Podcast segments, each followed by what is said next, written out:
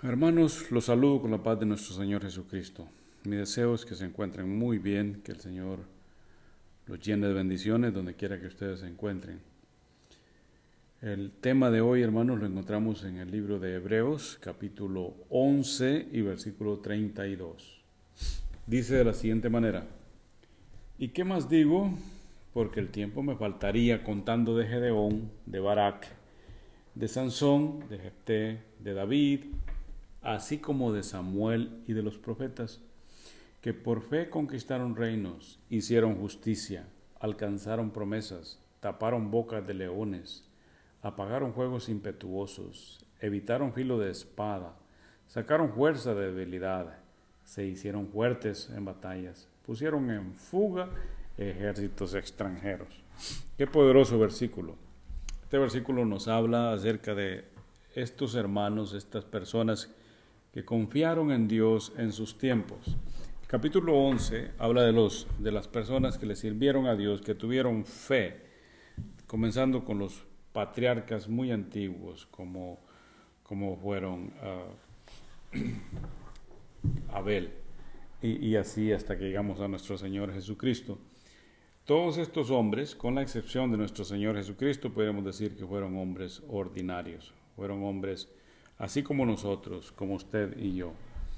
Lo que los hace diferentes a ellos es que ellos alcanzaron la fe que cambia todas las cosas, porque eso es lo que dice aquí, ¿verdad? Que ellos por la fe hicieron grandes cosas.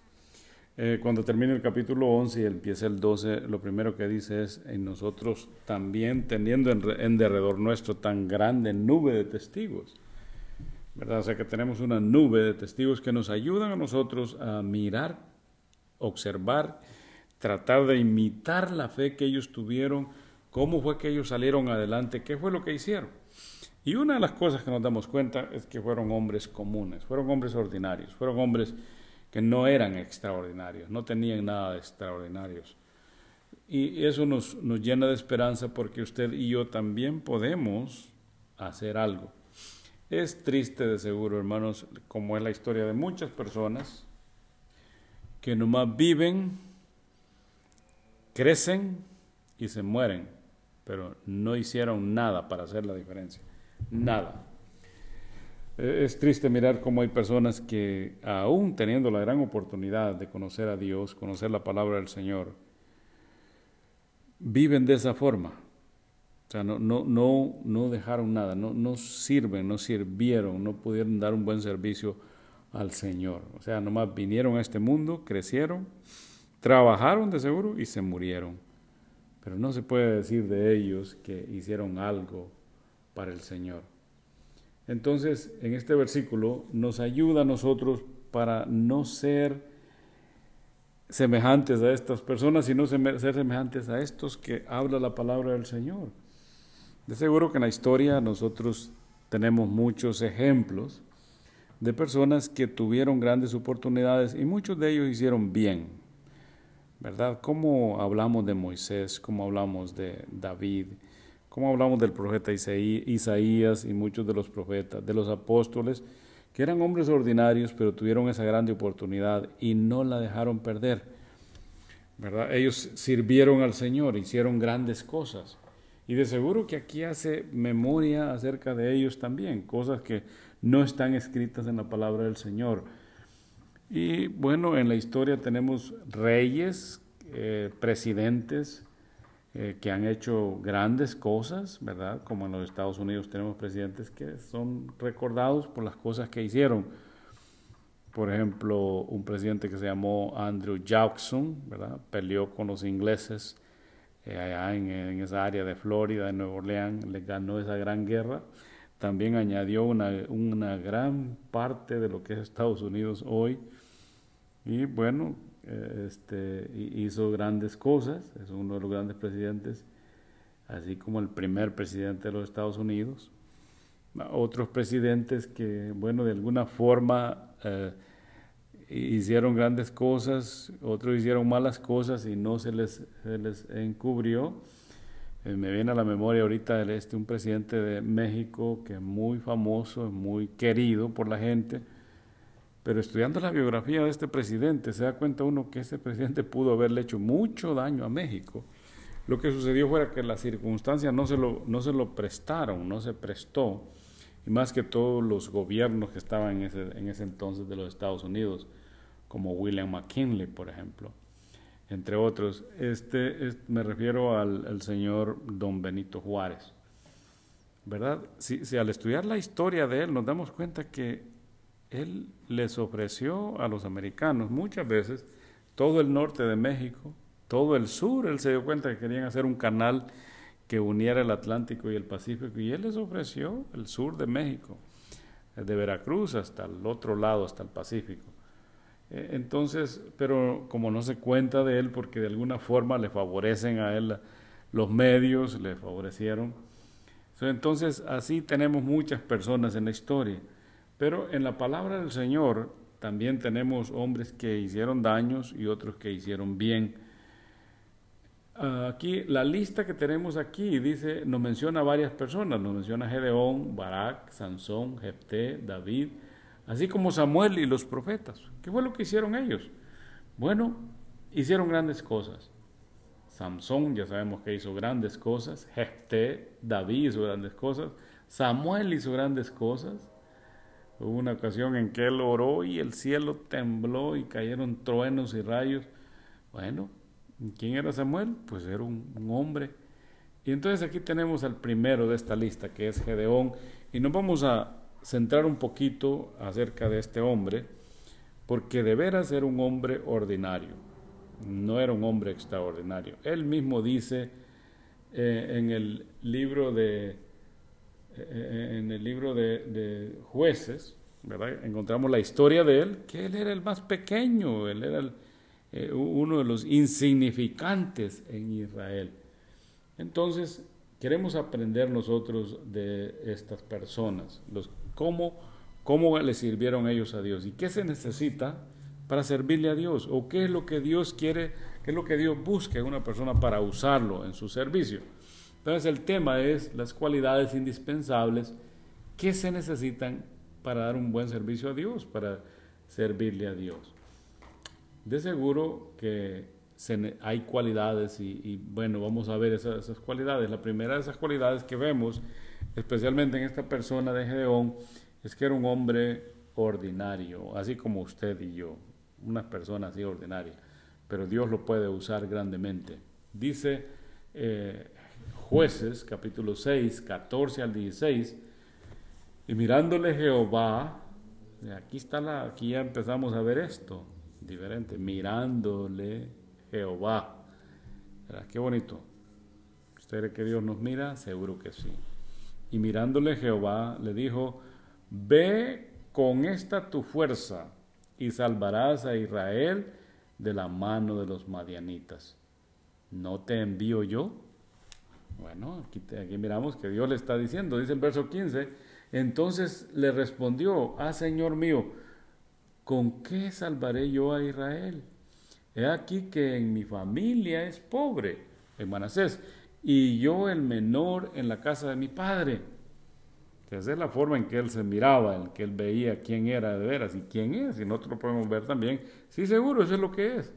Jehová le dijo, ciertamente yo estaré contigo y derrotarás a los madianitas como a un solo hombre. Entonces aquí, ¿qué es lo que tenemos aquí enfrente de nosotros? Un pobre agricultor, una persona que estaba escondiendo su semilla, porque en ese tiempo estaban conquistados ellos por los madianitas, y los madianitas venían especialmente en el tiempo de la cosecha y se llevaban todo.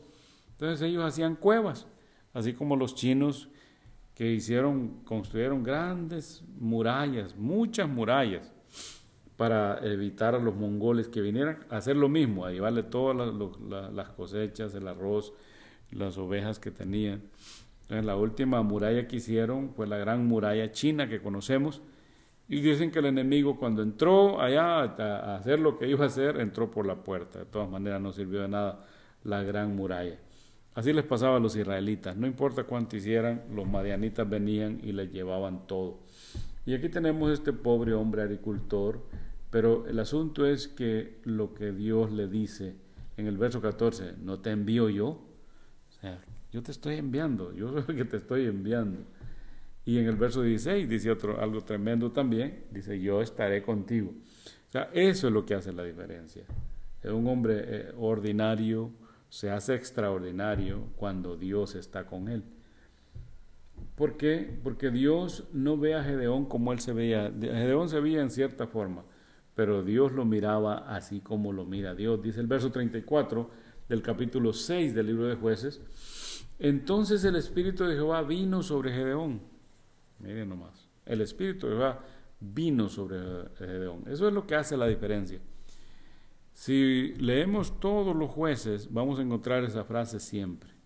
O sea, por eso es que ellos hicieron grandes cosas. Todos los que han hecho grandes cosas las han hecho porque Dios, el Espíritu de Dios los ha revestido. El profeta dice, no es con ejércitos ni con espada, sino con mi Santo Espíritu. Ahí está la clave de todo. Eh, es el Espíritu del Señor el que mueve todo. Por ejemplo, cuando vemos a Sansón, uno piensa que es por el cabello largo o por las fuerzas que él tenía, pero no, no es así, sino que Sansón hizo todo lo que él hizo porque el Espíritu de Dios venía sobre él. Y eso lo dice la palabra de Dios bien claro. Tenemos un pasaje en el libro de jueces también, el capítulo 15 y verso 14, dice así, y así que vino hasta Leí, Leí, eh, o sea, Sansón, los filisteos salieron gritando a su encuentro, con el fin de exterminarlo, seguro. Pero el Espíritu de Jehová vino sobre él. Ahí está. Una vez que viene el Espíritu de Jehová sobre cualquier persona, las cosas van a cambiar. En realidad, en el idioma original, estas palabras lo que quieren decir es que Dios viste a estos hombres de Él mismo. Entonces, es como si Dios ya fuera allí. ¿Quién se va a poner entre medio? cuando el Espíritu de Dios viene sobre esta persona. Aquí dice de Sansón, dice, y las cuerdas que estaban en sus brazos se volvieron como lino quemado con fuego. Seguro que sí. Y, no, no es el pelo, porque él tenía el pelo largo. No, fue el Espíritu de Jehová. Y las ataduras se cayeron de sus manos. Y luego dice el verso 15, y hallando una quijada de asno, o sea, una quijada de burro, fresca aún, dice, extendió la mano y la tomó y mató con ella a mil hombres. O sea, la gran salvación que estamos viendo aquí, ¿por qué? ¿Cuál es la diferencia? Porque el Espíritu de Dios vino sobre este hombre. Así está lo que dice aquí de este hombre, de Gedeón. Es el Espíritu de Dios. El verso de 34 otra vez dice, entonces el Espíritu de Jehová vino sobre Gedeón y cuando éste tocó el cuerno, los abiezeritas se reunieron con él. Entonces, cuando, él, cuando vino el Espíritu de Dios, una de las primeras cosas que sucedió es que todas estas personas sintieron ese llamado para ir a apoyar a Gedeón y se reunió con él un gran ejército. Se reunieron todos con él. Entonces, ah, este hombre ya no iba a ser igual. ¿Por qué? en el Nuevo Testamento, en el libro de Efesios, por ejemplo, nos dice algo semejante a nosotros, los que estamos en Cristo.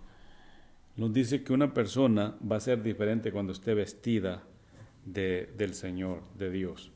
Dice en el capítulo 6 y versículo 10 del libro de Efesios, por lo demás, hermanos míos, fortaleceos en el Señor y en el poder de su fuerza, vestidos de toda la armadura de Dios, para que podáis estar firmes contra las acechanzas del diablo estas acechanzas del diablo existen. En otro lugar dice Pedro, dice el apóstol Pedro, que el diablo anda como león rugiente buscando a quien devorar.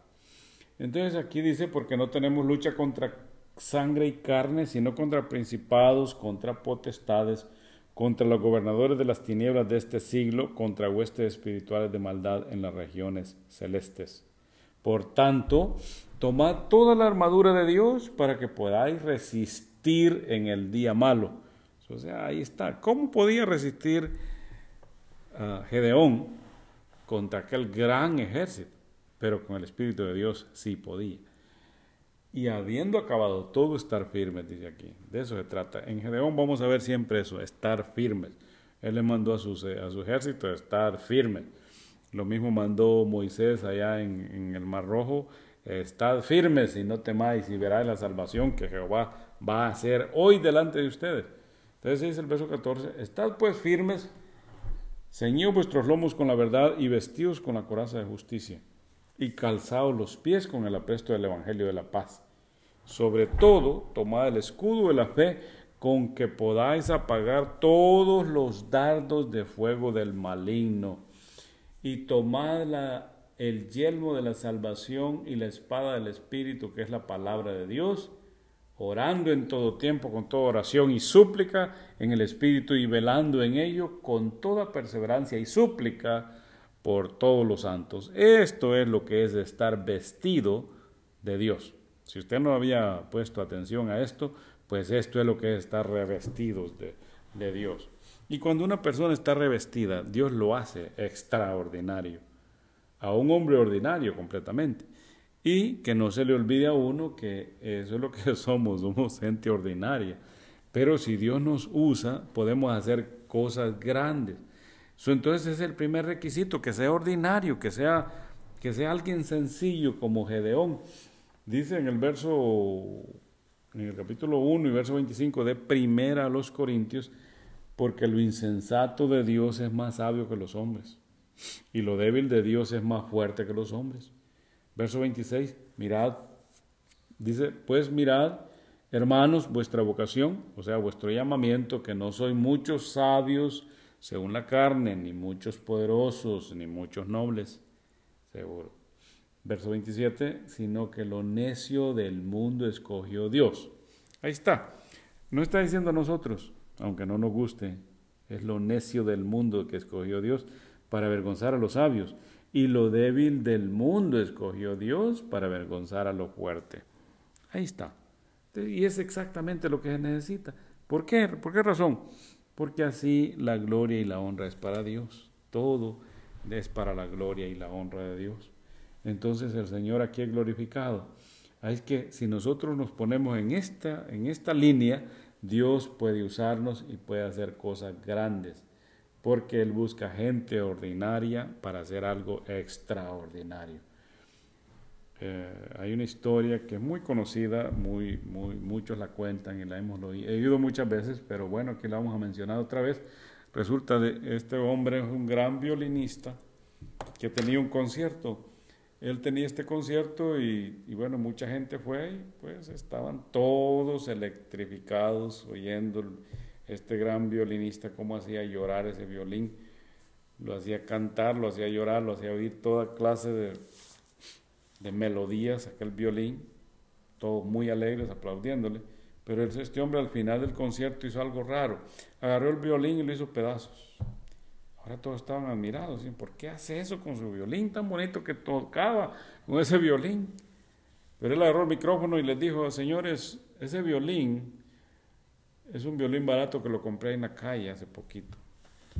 Y, lo compré por unos cuantos, poco dinero. Y mirando a su estuche, lo abrió y sacó de ahí el verdadero violín, su violín. Les dijo, el violín, la música que saca, la melodía que saca, no está en el violín, sino está en la mano y en el corazón del que lo toca. Entonces, así es esto, es la mano del violinista. Nosotros somos el violín. Dios es eh, con su mano, Él puede sacar una melodía hermosa de un violín viejo y ordinario. Entonces, en primer lugar, vemos aquí que para que la persona pueda dar un buen servicio a Dios, se necesita eso, ser, ser sencillo, ser común, ser del montón, en otras palabras. Bueno, número dos, la segunda cualidad indispensable para que lo use Dios a una persona es que debe ser gente que aspira siempre por la limpieza. la palabra santo es lo que quiere decir, este, limpio, puro. Alguien me estaba contando hace poco de una persona que es cristiana, dice él que es cristiana, pero dicen que se caracteriza por sucio, sucio, sucio, sucio. Bueno, pues no puede ser un cristiano sucio, no puede ser un santo sucio, no hay santos sucios. El santo siempre procura buscar la limpieza. La limpieza es, algo que le agrada ¿Por qué? Porque aprendemos en la palabra de Dios que el Señor así es, es un Dios santo, puro. Entonces, para que el Señor lo use, tiene que ser una persona que aspira a la limpieza, le gusta la limpieza. Y es lo que vemos en la historia de este hombre, que lo primero que Dios quiso es limpiar la casa de este hombre. Dice en el verso 25, 6, 25, aconteció que la misma noche le dijo Jehová, aquí vamos, toma un toro del hato de tu padre. Qué, bonito es, y, y, algo que me gusta a mí, hermanos, en la palabra de Dios, es la gente que pone atención a lo que el Señor le dice. Porque los que no ponen atención a lo que el Señor le dice, les va mal, así como Adán, así como Saúl y como muchos. No ponen atención, pero si se pone atención a lo que Dios le dice, aquí le está diciendo, toma un toro del hato de tu padre. El segundo toro de siete años. Qué bonito, cuando Dios da eh, instrucciones, las da específicas. Entonces así tiene que hacerse, así como dice él, así, así. Aquí así le dijo y así tenía que hacer. Imagínense que Gedeón hubiera dicho, no, mejor este otro, esta vaca que está aquí, pues no hubiera funcionado la cosa. Pero como hizo así, y luego le dice, y derribe el altar de Baal que está, dice, que tu padre tiene. Sea, si, lo va a usar, pues vamos a limpiar primero. Y corta también la imagen de acera que está junto a él. O sea, así estaba la casita de este hombre, llena de ídolos. Ahí estaba el papá y la mamá dioses ahí. ¿verdad? La mamá Acera y el hijo Dios Baal. Entonces hay que quitar, los dioses son paganos, estos dioses son, son dioses corruptos, corrompidos, que inclinan a la gente a, la corrupción, así como el día de hoy, ¿verdad? Así como, está llena eh, el homosexualismo, la pornografía, eh, eh, y eso trae de seguro que lo tercero de esto, el producto de esto, es el aborto y, eso es, esos son los dioses de este mundo, los que han infectado todo, todo el continente, todos los continentes. Entonces, esas cosas, aquí dice Dios, bueno, tienes que limpiar eso. Verso 26, y edifica altar a tu Dios en la cumbre de este peñasco, en lugar conveniente. Y tomando el segundo toro, sacrifícalo en holocausto con la madera de la imagen de acera que habrás cortado instrucciones específicas. Entonces, Gedeón era una persona que él sabía que eso no estaba bien, lo que estaba haciendo su padre, y de seguro, pues él sabía, también entendió que Dios lo quería usar, Dios lo empezó a usar, y hay que empezar a limpiar. Para que Dios nos use, tenemos que sacar a los ídolos, esa suciedad de ídolos que impiden que Dios nos use en su obra. Porque es que mucha gente es inútil en la obra de Dios, porque tiene un montón de ídolos.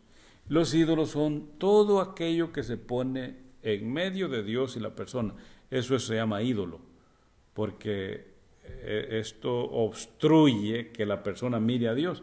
Se levanta por la mañana y ¿qué es lo que mira? Su ídolo. Entonces, hay ídolos que son bien pesados y que ah, impiden no solo a los que son idólatras por naturaleza, sino que también a los pobres cristianos, también ellos. Yo le voy a mencionar algunos que no estamos acostumbrados a, identificarlos, pero hay que identificarlos. El primero se llama miedo. Miedo es un ídolo terrible, porque si alguien dice yo tengo miedo, pues entonces lo tiene, ¿verdad? Y ya sabemos nosotros que eso es lo que impide a muchos. Por ejemplo, ¿por qué no le sirve a Dios con todo su corazón? Porque tiene miedo. Tiene miedo ya sea a las personas que van a decir, no puede evangelizar porque tiene miedo, no, porque le van a rechazar. Eh, ya no se diga para traer sus ofrendas, tiene miedo que se le va a acabar, que no le va a alcanzar. ¿Y cuál es el resultado? Se hace inútil. A Dios lo tiene de sobras, es el Dios de las sobras. No el Dios de las obras, sino el Dios de las sobras, porque a Él se le da lo que le sobra, si es que sobra. Y si no, pues no le da nada, porque si alguien no le da nada, si alguien no trae ofrenda, bueno, pues que no le alcanzó porque para otras cosas se alcanzó, pero menos para Dios. Entonces, ¿qué es lo que lo llevó hasta allí? Yo le voy a decir cómo se llama. Se llama miedo. ¿Ves? El miedo es uno de los ídolos terribles y necesita ser sacado. ¿Y cómo se saca? La palabra de Dios dice bien clarito, en el amor no hay temor, sino que el perfecto amor echa fuera el temor. Ahí está. El perfecto amor es Dios y Él echa fuera el temor. Si está lleno de Dios, oh, pues no va a haber temor. Porque el temor lleva en sí castigo de donde el que teme no ha sido perfeccionado en el amor. Entonces nosotros necesitamos limpiarlo, ese primer ídolo. Hay otro ídolo aquí que se llama la televisión y todos sabemos que eso es un gran ídolo. ¿Por qué? Porque el papá, la mamá y los hijos están ahí en la sala frente a este ídolo que les está diciendo que vistan, que coman, que beban, a donde vayan, a donde no vayan. Y en estos tiempos Él se encarga de meterles todo el miedo posible para asustarlos. Es, tremendo. este se llama televisión y este es el que tiene, tiene a mucha gente embelesada, eh, eh, con miedo. ¿Por qué? Porque no se ha podido, no se ha podido quitar. Eso ese es otro ídolo, ¿verdad? Entonces, ¿y ese ídolo cómo llega? ¿Por qué? Entra, eh, llega por el deseo de los ojos, le llama la palabra de Dios. En Juan, primera de Juan 2.16 dice, porque todo lo que hay en el mundo, los deseos de la carne, los deseos de los ojos y la vanagloria de la vida, que es todo lo que está allí, deseo de la carne, ahí está. Deseo de los ojos, hay que mirar, hay que mirar, hay que mirar, hay que mirar. Y luego también la vanagloria de la vida. Ahí está. ¿Qué es lo que están viendo? ¿Qué es lo que vemos ahí? La pura vanagloria. Todos nuestros hijos, nuestros niños se conocen los nombres de los artistas, que esta gente es pura vanagloria, pero ahí están, esos son los líderes, a esos van imitando, por eso los vemos que salen con vestidos, cortes de cabello raros. Ahora hasta los predicadores ya, ya, andan barbones, ya mal vestidos. ¿Por qué? ¿Dónde lo han aprendido? Pues lo han aprendido ahí, no de la palabra del Señor. Entonces, ese es otro, ese es otro ídolo terrible. Estos no son ídolos como Baal o Acera, eh, eh, como Santa María o todos otros, otros ídolos. No, no, estos son ídolos de veras fuertes. Aquellos otros no, no, hacen mucho. Estos sí dañan. Estos son terribles. Otro, otro ídolo tremendo que vemos en la iglesia es el ídolo del dinero. El dinero es un ídolo terrible. Bueno, en los Estados Unidos ahí dice en Dios confiamos, pero si usted tiene un billete de a 100 en las manos, pues el mismo billete le dice en Dios confiamos, ahí está tu Dios, en, el, en tus manos tienes tu Dios, en ese confía, en ese confía la gente, porque ni modo que sea que confían en Dios. Si fuera así, las cosas fueran muy diferentes. ¿verdad? El cristiano tiene que aprender a confiar en Dios, el Dios que hizo el cielo y la tierra, no, no un billete. Entonces, eh, dice 1 Timoteo 6, 9, porque los que quieren enriquecerse caen en tentación y lazo. ¿A dónde caen? En tentación y lazo. ¿Y qué quiere decir eso? Usted sabe que diablo quiere decir tentador y lazo pues es la trampa que él pone. Entonces caen en el diablo. Los que se quieren enriquecer caen en el diablo. O sea, los que miran al dinero. Yo he visto personas más que todo personas ancianas, jubilados, eh, donde hay casinos, usted va a ver que esos están llenos de gente allí, que ahí se mira cómo salen después afligidos, porque ya ahí no es para ganar, ahí es para perder. Si ahí fuera para perder, pues no tuvieran esos grandes edificios y ese montón de máquinas. Pero usted mira mucha gente ahí dejando todo su dinero y ahí se van semana con semana. Sí, aquí dice, caen en tentación y lazo, en muchas codicias necias y dañosas que hunden a los hombres en destrucción y perdición. Qué bonito es la palabra del Señor. Verso 10 dice, porque raíz de todos los males es el amor al dinero. No el dinero en sí, el dinero no, no tiene nada que ver, es el amor al dinero, el cual codiciando algunos se extraviaron de la fe y fueron traspasados de muchos dolores. Ahora, la advertencia y la sabiduría está en el verso 7 y en el 8. Aquí dice, porque nada hemos traído a este mundo y sin duda nada podremos sacar. ¿Qué sabiduría es esta? Así que teniendo sustento y, abrigo, estemos contentos con esto. Así es. Porque de veras, si se empieza a afligir, pues todo lo que va a hacer es afligirse. ¿Qué va a ganar con eso? No, no, no nada, de nada va a servir. Bueno, sí puede sacar algo, enfermedades y como dice allí, destrucción y perdición. Entonces, estas cosas que hemos mencionado es lo que muchos, muchos valoran, porque todo aquello lo que la gente valora, aquello lo que la gente le sirve, aquello lo que la gente le teme, aquello a lo que la gente ama, eso se llama ídolo. Entonces, todos nosotros, si usted me está oyendo, si por casualidad se anima a oír este, este, este, esta grabación, pues yo le digo a usted, evalúese eh, y a ver, usted puede decir, bueno, ¿a qué le sirvo más? ¿Qué valoro más? ¿A qué le temo más? ¿Y qué amo más?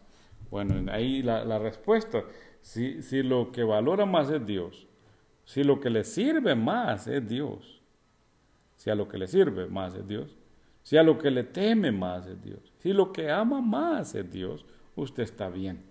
Y si no, no. Entonces, para que Dios usara a Gedeón, ahí lo que vimos es que él necesitaba limpiarse, necesitaba sacar esos ídolos de allí. Y ya vemos la historia de lo que sucedió ahí, cómo se enojaron, por qué esa gente se enojó, porque él había sacado eso. Entonces, en 2 de Timoteo, capítulo 2 y verso 21, nos dice así, Así que si alguno se limpia de estas cosas, será instrumento para honra. Qué bonito. si se limpia, seguro que sí. ¿A quién le gusta eh, usar un vaso sucio para tomar agua? Nadie le va a usar. Pues a Dios tampoco. Así que si alguno se limpia de estas cosas, será instrumento. Aquí está. Será instrumento, así como el violín, instrumento para honra, santificado, útil al Señor y dispuesto para toda buena obra. Tremendo. Número tres, hermanos, número tres.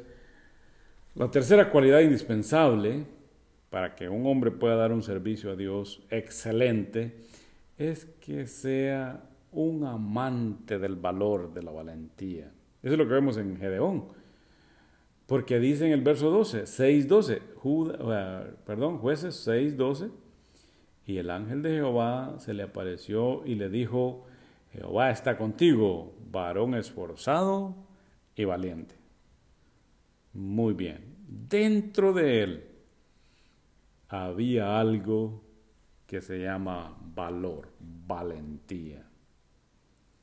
¿Verdad? Un hombre valiente. Aquí dice el Señor, Jehová está contigo, varón esforzado y valiente. Entonces, la valentía es un requisito indispensable para servir a Dios. No se puede, un cobarde no puede servir a Dios, es imposible, no va a servir a Dios, un cobarde. Y la cobardía, amados hermanos, es la primera característica de aquellos que van a estar en el infierno. ¿Por qué decimos eso? Porque Apocalipsis 21.8 dice, pero los cobardes e incrédulos. Estos son Usted termina de leer el verso 8 y se va a ver que ahí eh, dice allí, eh, este, tendrán su parte en el lago que arde con fuego y azufre, que es la muerte segunda. Esto es lo que tenemos nosotros, el conocimiento de infierno. Pero los primeros que entran ahí se llaman cobardes. Entonces, para entrar en el infierno se necesita ser cobarde, pero para ir al cielo se necesita ser valiente.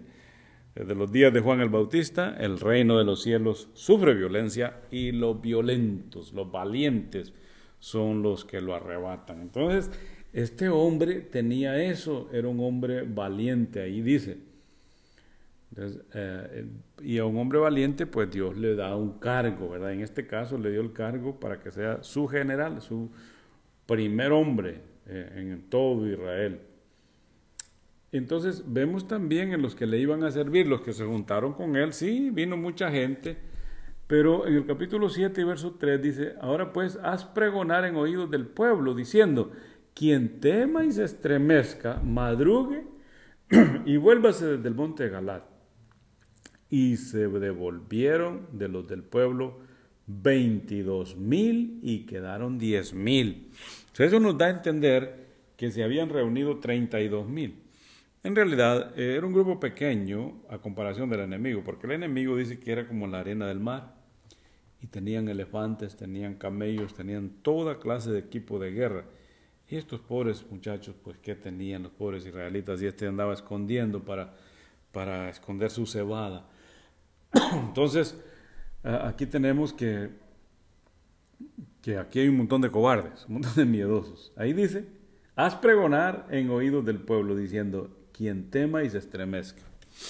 Bueno, es que en una guerra no es fácil estar. No, saber que está el enemigo cerca y que en dos o tres horas va a atacar es, tremendo. entonces, ah, ahí tenemos que, que se le dijo al pueblo, bueno, no, no va a haber pena, no va a haber castigo, el que tenga miedo no váyase y no le va a pasar nada. Y ahí dice que se le fueron 22 mil y le quedaron 10 mil. Entonces Dios todavía le dijo, bueno, son muchos todavía. Y en el verso, capítulo 7 y verso 5, entonces llevó el pueblo a las aguas.